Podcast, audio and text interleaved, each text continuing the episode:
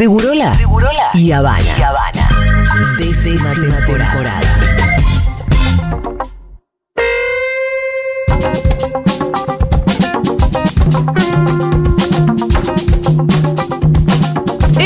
Gusto para mí volver a saludar y abrazar a nuestro columnista de salud mental, el señor Santiago Levín. Hola Julia. ¿Qué haces, Santi? ¿Cómo estás? querida? Bienvenida a tu programa de radio. gracias, gracias. Este, buenísimo. Claro, yo como me quedé acá en enero tengo derecho a decir eso. Claro. Este, Sos de los que se quedó bancando. eh, bancando sí, enero. no, no, los que bancaron fueron otros. Acá tengo al lado bancando uno. este De proyecto. enero. Exacto. No, no, no. Yo soy solamente No, uno. pero vino. Sí, full. sí, sí, exacto. es este, en, ese, en ese sentido, sí. Bueno, bien, la verdad que bien, contento de ver la mesa entera. Sí. Pitu, Juli y Fito. Estamos contentos de estar acá. Estamos recontentos Es con lindo, reencontrarnos. Es lindo que está sí, de verdad que sí. la Sí. mesa completa. Este, Tengo llena- que confesar que cuesta cuando arrancás, pero cuando llegué acá estaba Julia con los brazos abiertos, pito, y ya está, te cambió todo. Sí, llena el corazón verlos a ustedes tres este, juntos. Me pone muy contento. Qué lindo. Eh, hoy vamos a hablar, eh, un, yo le decía recién a Julia antes de salir al aire, un título que es más lindo el título que, que la Bueno, columna en sí. Yo voy a confesar que cuando vos me lo mandaste por mensaje de texto, la columna es Utopía y Salud Mental. Yo dije, bueno, Levin está queriendo flashear, ¿qué voy a decir? Y recién le pregunto, che, ¿de qué se trata la columna? dice, bueno, ahí vamos a ver. Lindo título, Utopía y Salud Mental. Hay que, hay que ponerle un contenido adentro. Ahora vamos a ver con, Sí. qué, con qué nos defendemos. Este, mm, esto seguramente hacia el redondeo de la columna va a quedar un poco más claro eh, a, dónde, a dónde es que quiero llegar. Vamos a ver si logro llegar remando hasta el otro lado de la orilla. Primero, eh, yo creo que ya en un par de columnas dije distintos conceptos, distintos eh, sentidos del sintagma de la expresión salud mental. Sí, Hablamos salud mental pública, salud mental con minúscula que se refiere a la de un individuo, Ajá. dijimos salud mental como campo disciplinar donde convergen este, medicina, psicología, derecho, sociología, etcétera. Hablamos también de salud mental eh, como un eje transversal que sirve para entender cada instante de la calle ser humano, concepciones sobre la muerte, embarazo adolescente, educación sexual integral, pérdida de seres queridos, no solo la patología, sino que, eh, como dice un querido profe, la diferencia entre la facultad de medicina Sí. y la de veterinaria es salud mental. ajá, Eh, todo lo demás es bastante lo mismo. claro. Ahora, hoy quiero empezar hablando de utopía y salud mental, haciendo alusión al hecho de que, como mínimo, hay dos grandes concepciones eh, terapéuticas y por lo tanto éticas acerca de la salud mental. Hay una concepción que toma a la salud mental como una, un elemento más del sistema que tiene que rápidamente volver a poner a las piezas este, mm, eh, rotas en condiciones de volver a entrar en el mecanismo de producción. Por eso uno puede leer, cuando uno lee en, eh, en los medios de comunicación sobre enfermedades, es muy común que te digan cuántos días por año de pérdida de días laborales produce una enfermedad. X Por enfermedad. ejemplo, la depresión, por Sí. ejemplo, los trastornos de pánico, por ejemplo, la gripe, que se mide no en términos de disconfort individual, de sufrimiento, de pasarla Sino de mal, productividad. sino en términos de productividad.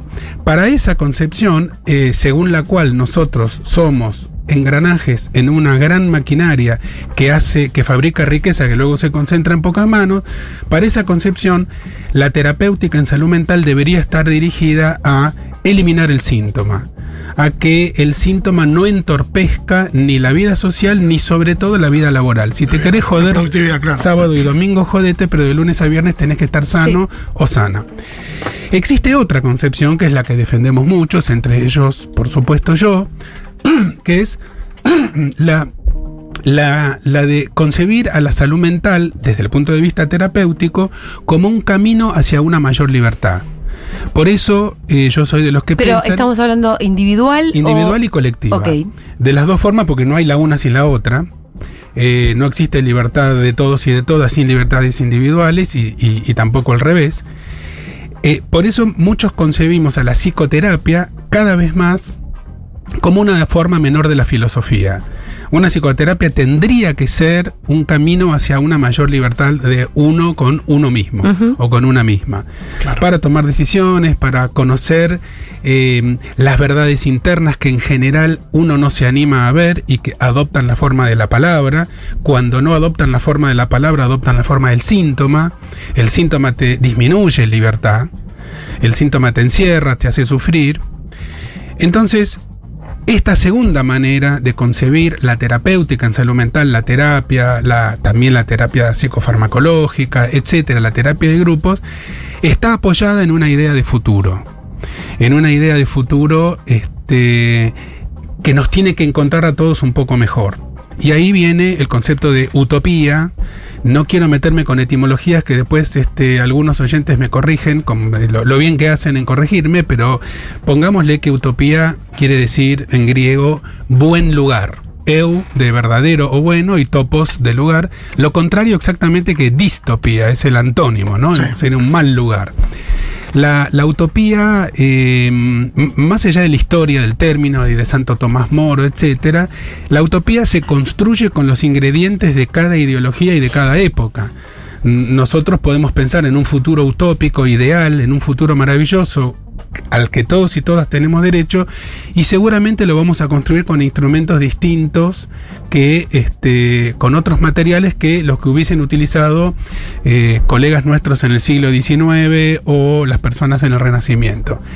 ¿Qué tendría que tener un mundo ideal? O, dicho con otras palabras, ¿qué le falta al nuestro para poder decir estamos viviendo en un buen lugar? Y le falta un montón.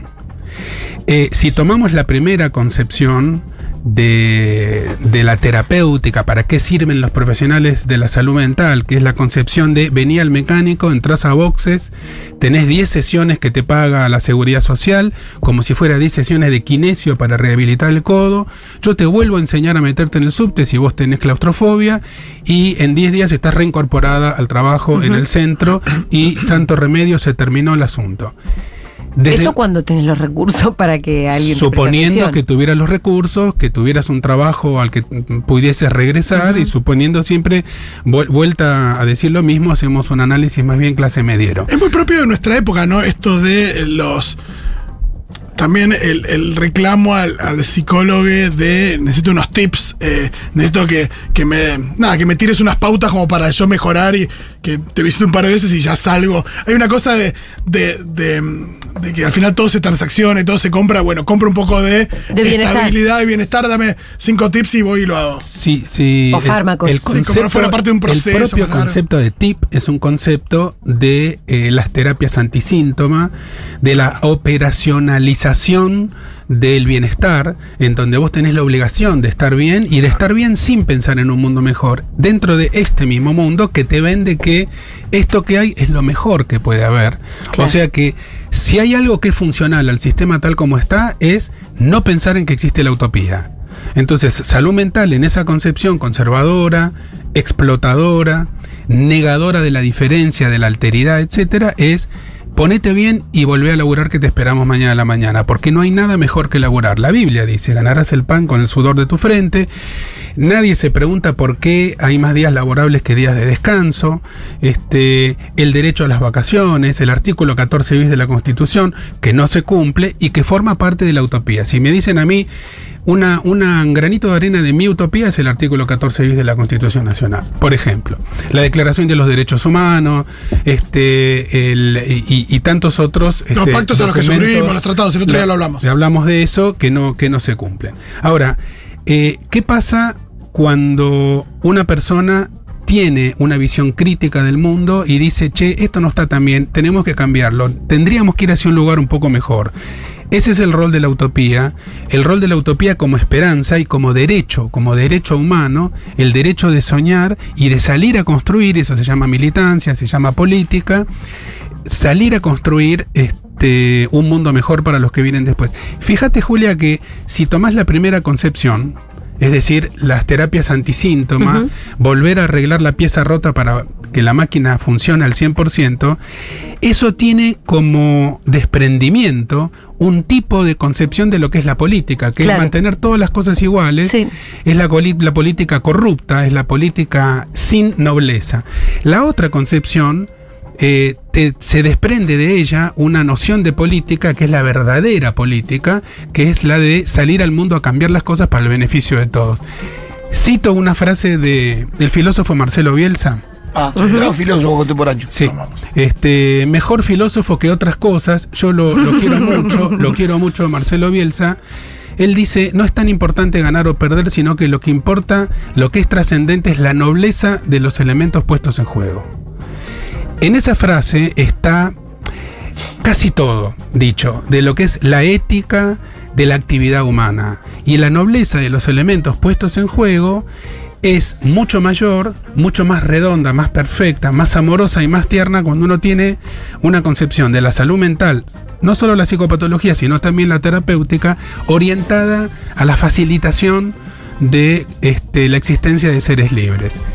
Hay una frase famosa de Freud, famosa para los que nos gusta esa parte de Freud, el Freud más zurdito, de 1924, de un texto que se llama La pérdida de la realidad en las neurosis y la psicosis.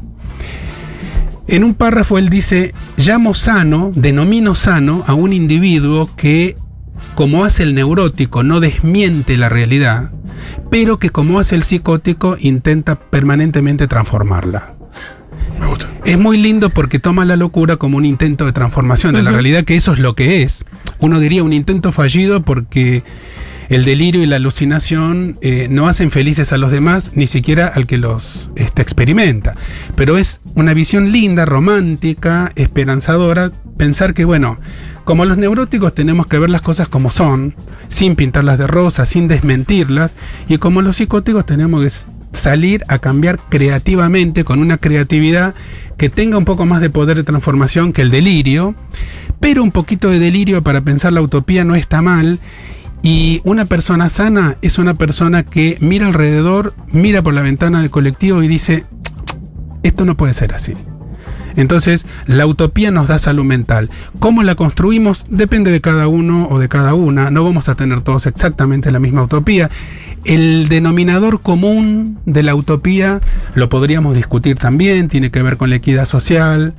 Tiene que ver con ese mural que está acá tres cuadras que yo siempre les comento en un local partidario que dice para todos el pan, para todos la belleza, para todos todo. Ahora corregido al lenguaje Inclusivo. inclusivo, eh, tiene que ver con algunos ideales que se expresan en algunas religiones, tiene que ver con los sueños infantiles, de poder estar con los seres queridos siempre, de tratar de evitar las pérdidas, que se va perdiendo un poco a medida que uno va creciendo. Yo eh, siempre cuento, bueno, respecto a esta frase de, de la utopía nos da salud mental, que yo empecé, creo que empecé a ser feliz o a sacarme una especie de melancolía que tenía encima cuando empecé a militar. Absolutamente. Y más de una vez lo comentamos acá, eh, a, a mí me despejó, qué sé yo, unos nubarrones medio oscuros que tenían que ver con seguramente un mundo que me molestaba, en el que yo habitaba y me molestaba por lo injusto. Y una vez que vos empezás a militar, empezás a intervenir en ese mundo. ¿Cuánto lo vas a lograr? Este, si algo de eso vas a lograr, no sé, pero por lo menos Sí, estás. claro. Esa voluntad de empezar a intervenir en el mundo que te molesta, bueno, ya te deja más tranquilo. Lo, ¿no? que, lo que tiene la militancia de sanador es el conjunto. Es que uno se funde Y además en, un- está en un- eso, en sí. un colectivo. Entonces, eh, la palabra individuo es una, es, una, es una gran distorsión de la época moderna, tiene que ver con el iluminismo, con la Revolución Francesa, trajo muchas ventajas, sacarse Sí. de encima la divina providencia, los reyes, etcétera. Eh, justo coincidió históricamente con la revolución industrial y, el- y el- aparición de una nueva etapa en el capítulo del, del capitalismo mundial, pero hoy por hoy se ha llevado tan lejos esa noción del individuo como eh, la, la palabra misma, el concepto mismo, es, este, mm, es tremendo porque implica que el individuo es una unidad indivisible que se basta a sí misma. Y en realidad la concepción que estamos siempre proponiendo es que no existe la identidad sin el otro. Es imposible la identidad sin el otro. Entonces, eh, si uno lo lleva hasta las últimas consecuencias, el concepto de individuo, de meritocracia, de me salvo yo solo, es la verdadera alienación. No es la locura, sino el individualismo, la verdadera alienación a la que te somete un sistema si uno acepta que las cosas sean como son, sin protestar, y si uno acepta que para este, conseguir un trabajo uno tiene que mentir, hemos hablado sobre Sí, esto, claro. uno tiene que agachar la cabeza, sonreír, tener buena presencia, no pasarse de peso y llegar con buena cara al viernes porque el cliente y el proveedor necesitan Sí. que tengas buena cara. Eso no es salud Ahora, esa rebeldía de la que estamos hablando, eh, la estamos siempre estamos asumiendo desde nuestros puntos de vista que es una rebeldía como si querés de izquierda, ¿no? Pero también hay otras eh, disconformidades, otras utopías, otros imaginarios que son eh, más bien horribles. Sí, si son horribles. Y que no también son colectivos. No son utopías, pero. pero Bueno, pero eh, quiero decir, eh, hay mucha gente que pues, va a estar quejándose del mundo que vive, del presente Sí. que vive, pero eh, ideando en realidad un mundo mucho peor todavía. Eso es genial lo que estás diciendo, porque ahora se habla por ahí, incluso hay un libro dando vueltas que dice la rebeldía es de derecha. Claro. Este, esa no es la rebeldía a la que yo hago referencia, esa sería una rebeldía, en mi humilde opinión, generada y estimulada desde los medios que sostienen el sistema, para mostrar que existen chicos malos y chicas malas que no se quieren ir del, del mundo en el que viven. Es como cumplir un poquito el rol. este, el rol del que protesta Sí, es muy funcional. sin querer cambiar nada, es demasiado funcional. La utopía de hoy tiene que, tiene que tener este feminismo, tiene que tener este defendamos al planeta porque nos vamos todos al carajo si no, tiene que tener este una concepción de salud y una concepción de educación, una concepción del otro, una concepción de amor por la diferencia y eh, que no tuvo la izquierda clásica, digamos, no tuvo la izquierda clásica de los 60 y de los 70, para la cual todos teníamos que pensar lo mismo, caminar iguales y ser iguales. Una nueva concepción también de la estética, porque ya no existe la uniformidad de cuerpos y de mentes y de cortes de pelo. Tiene que tener un montón de cosas que nosotros estamos aprendiendo también de los chicos y las chicas más jóvenes. Sí, hay cosas que llaman la atención porque pasa también con el ambientalismo y creo que pasa con este tema ahora. eh, parecería paradójico, no sé si lo es, pero en esta concepción eh, de la eficiencia, la que todo lo cuantifica y demás, si vos decís que de acá a cuántos años es que la depresión va a ser la principal enfermedad? 2050, dentro de 2050, 20 y ¿no? Entonces, en realidad, si 26. nos ponemos a cuantificar los efectos en la productividad que va a tener la depresión dentro de esos años, Tampoco bueno, conviene. por- no, ¿por qué no eh, destinar recursos, pensándolo simplemente en cuestiones económicas, ¿no? ¿Por qué no destinar recursos hoy para impedir esa pérdida de recursos futuros, eh, recursos que tengan que ver con cuidar de la salud mental de las Eh, personas? Eso es lo que viene diciendo desesperadamente Antonio Guterres, el secretario general de Naciones Unidas, sin que nadie le preste atención. Y después yo me quejo de que no me prestan atención a mí. Claro. Ahora, fíjate que si viene una nave espacial de otra galaxia y pregunta cuál es el funcionario de mayor rango en el planeta, lo mandan al, al despacho de Guterres. Sí. Y sin embargo nadie le da pelota. Así que yo me puedo empezar a quedar tranquilo. Sí. ¿Y qué es lo que viene diciendo Guterres eh, para. Guterres viene diciendo eh, salud mental, salud mental, salud Ajá. mental. Y ojo que él dice salud mental como una cuestión estratégica y preventiva. Claro, eso hoy, lo mismo que pasa con el ambientalismo, que a veces decís, eh, guarda que en términos productivos no nos sirve que destruye el planeta. Lo viene también diciendo este año Antonio Guterres agarró con el ambientalismo, con si no paramos ya, no se puede cortar el círculo vicioso del aumento de temperatura en el planeta, las especies que se pierden todos los días. En una palabra, eh, es absolutamente imposible concebir un grupo humano que arme una civilización sin las artes, sin las ciencias, sin la cooperación, sin un concepto solidario de comunidad, no de individualidad, en donde la propiedad privada ha hecho muchísimo daño también a esa filosofía del individuo, y sin un concepto de utopía. Fíjense que las religiones mismas tienen su propia utopía, que es el paraíso, solo que, con todo respeto, eso está muchas veces puesto al servicio de este pague hoy, reclame mañana, al servicio de déjate explotar porque este eh, un día vas a llegar a- al jardín de las delicias donde está lleno de maquinitas como en el hipódromo.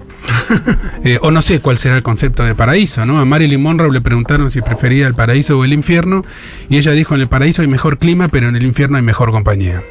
Bueno. Me gusta. No es verdad, sabía. ¿con quién te tomas una birra? ¿Con alguien del cielo? y depende. Santiago Levín, bueno, hermosa columna al final, ¿eh? Logramos Salió llegar remando bien. del otro lado. Para el chamullo que era el título salió bastante bien. Los mejores títulos son los de chamullo, esa es la verdad. Gracias Santi, hasta el lunes que viene. Chao.